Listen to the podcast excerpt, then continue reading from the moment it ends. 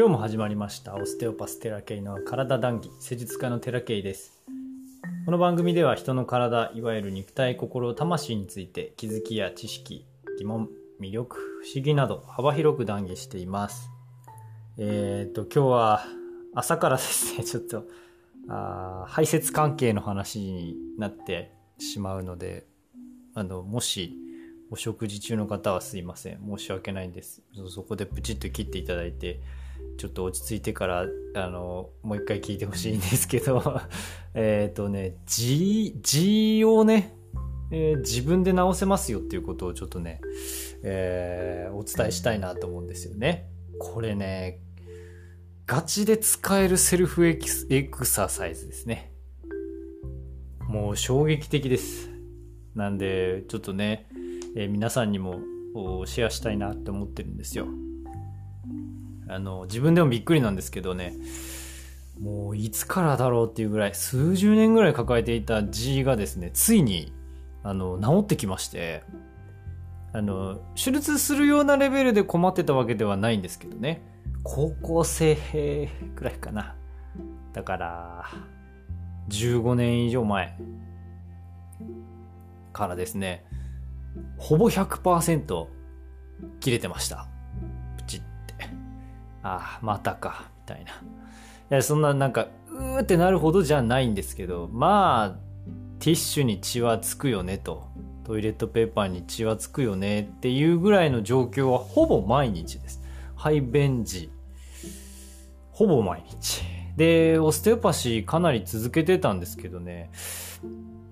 やっぱり自分でやるには限界があったのか、なかなかね、治りが悪かったんですよね。うん、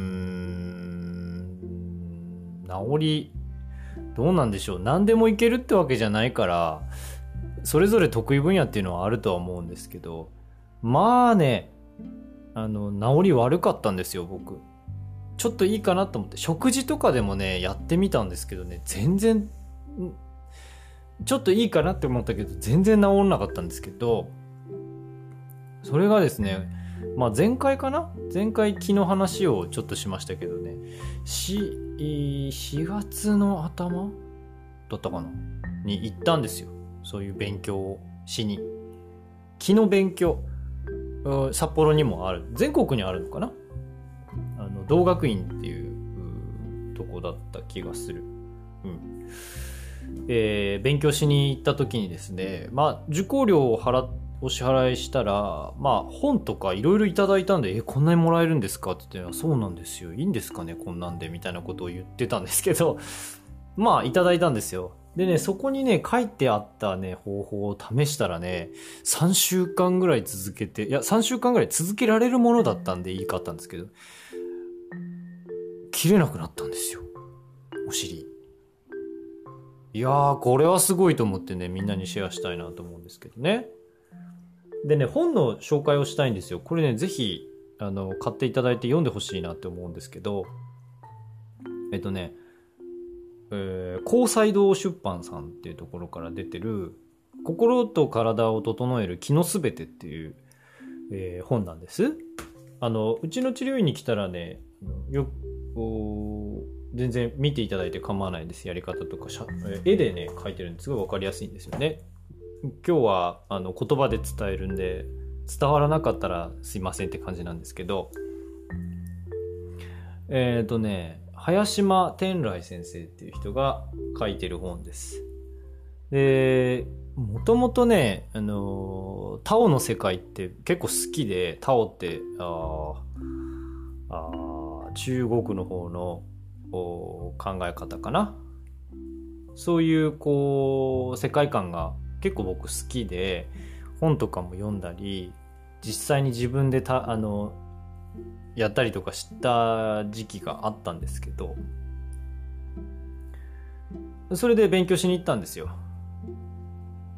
ずっと行きたかったところにようやっと気が向いたというんですか。気が向いたってまた気の気の感じになっちゃうけどね。えー、札幌同学院っていうところにね体験セミナーっていうのがあったんで、今ね、40周年だから安いっていう話でね、すごい半額ぐらいで受けてきましたよ。ぜひ、あの、札幌の方は行ってみてほしいんですけど、そこでね、あの本いただいてきました。あぜひね、読んでほしいんですよ。でね、その字のやつはね、やり方めちゃめちゃ簡単で、えっ、ー、と、排便終わるじゃないですか。で、それなりに処理が終わってトイレから出て、その後、服着てますよね。服着てる状態でいいので、あの、肛門をね、覆いかぶすように、まず手のひらをカップみたいにするって分かりますかねこう指と指くっつけてちょっとこうくぼませるような感じこの形の状態でえっ、と肛門を覆いかぶすようにペッとこうお尻の方にペッて手当ててその手のひらを上下にこう軽くねこう揺するというか動かしてあのモニモニモニモニする。これだけ。これをね片手1分。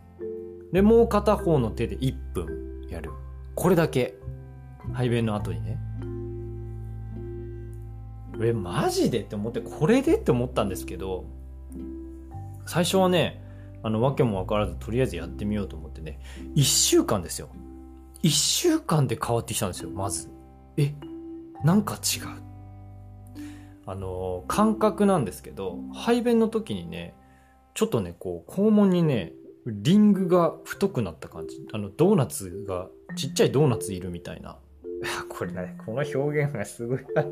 なんとも言えないんだけど、ちっちゃいドーナツがね、いるんですよ。何を言ってんでしょうね。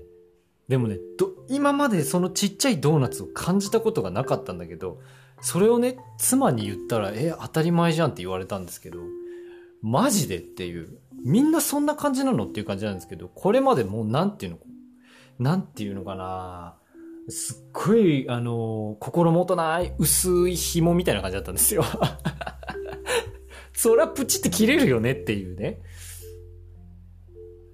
でね、まあ、そ、それを感じてからも続けてた、ま、まだね、それを感じてもね、切れる時はあったんですよ。切れてはいたんですけど、今度ね、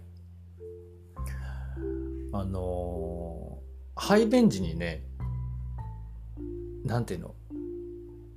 便ってあったかいじゃないですか。あの、体温で温められてるから、外に出る時ってあったかいから、外で、ちょっとね、汚い話になるんだけど、外でね、排便したら湯気出るじゃないですか。あれはその、要は体内温度、深部温度なんですよね。深部体温ってすごく高くて、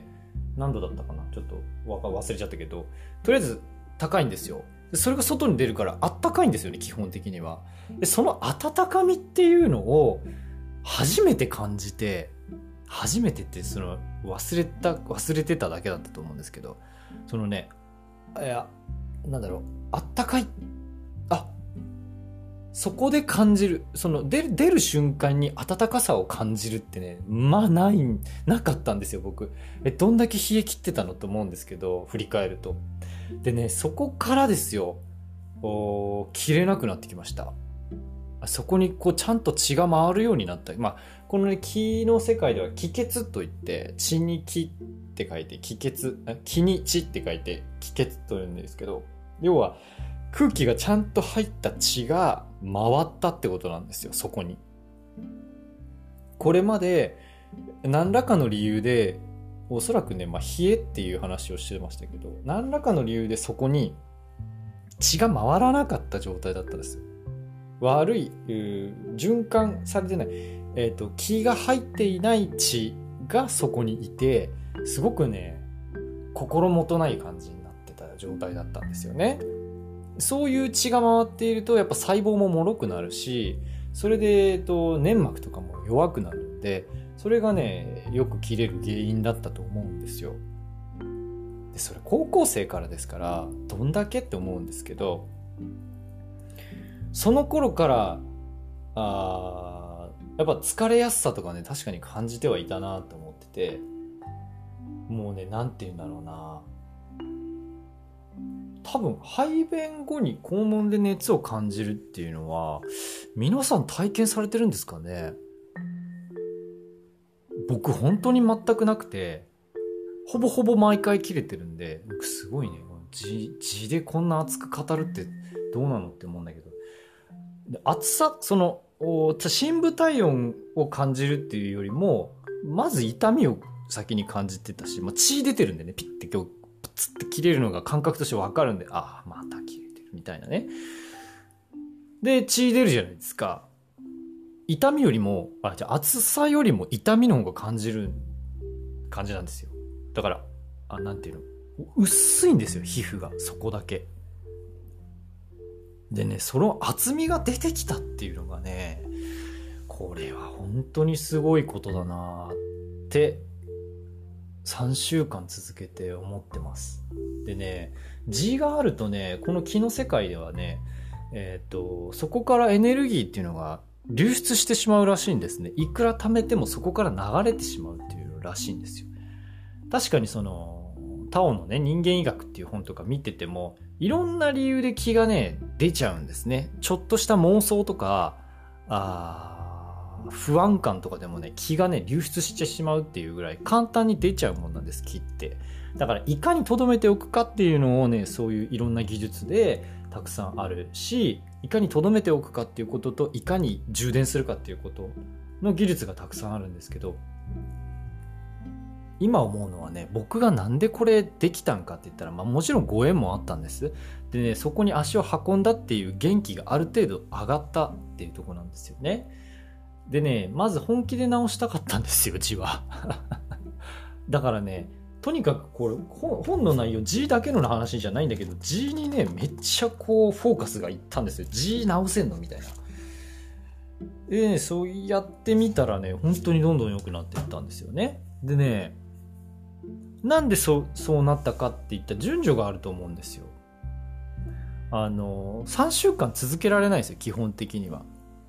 だけどある程度元気な人って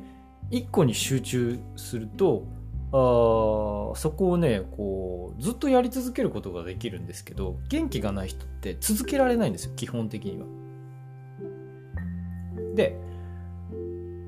めちゃめちゃズボラの僕が続けられる技術だったっていうのももちろんあるんですごい技術なんですけどまずねあの僕が元気をある程度取り戻していたっていうのが先だと思うんですよね。やっぱそのベースが上がっておかないと何にもやる気にならないんですよ人間って。だからまずうん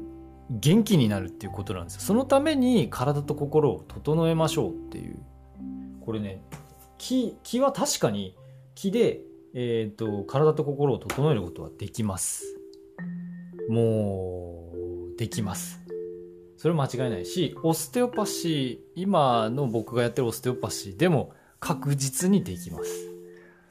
だまあ、あの、自分でできる人はね、ぜひやってほしいんです。気の世界を体験してほしいし、セルフエクササイズにはもうね、もってこいだと思います。基本的にはその同学院さんで教えてる技術っていうのはセルフエクササイズを指導しないしてはいけないっていう書面を書かされたので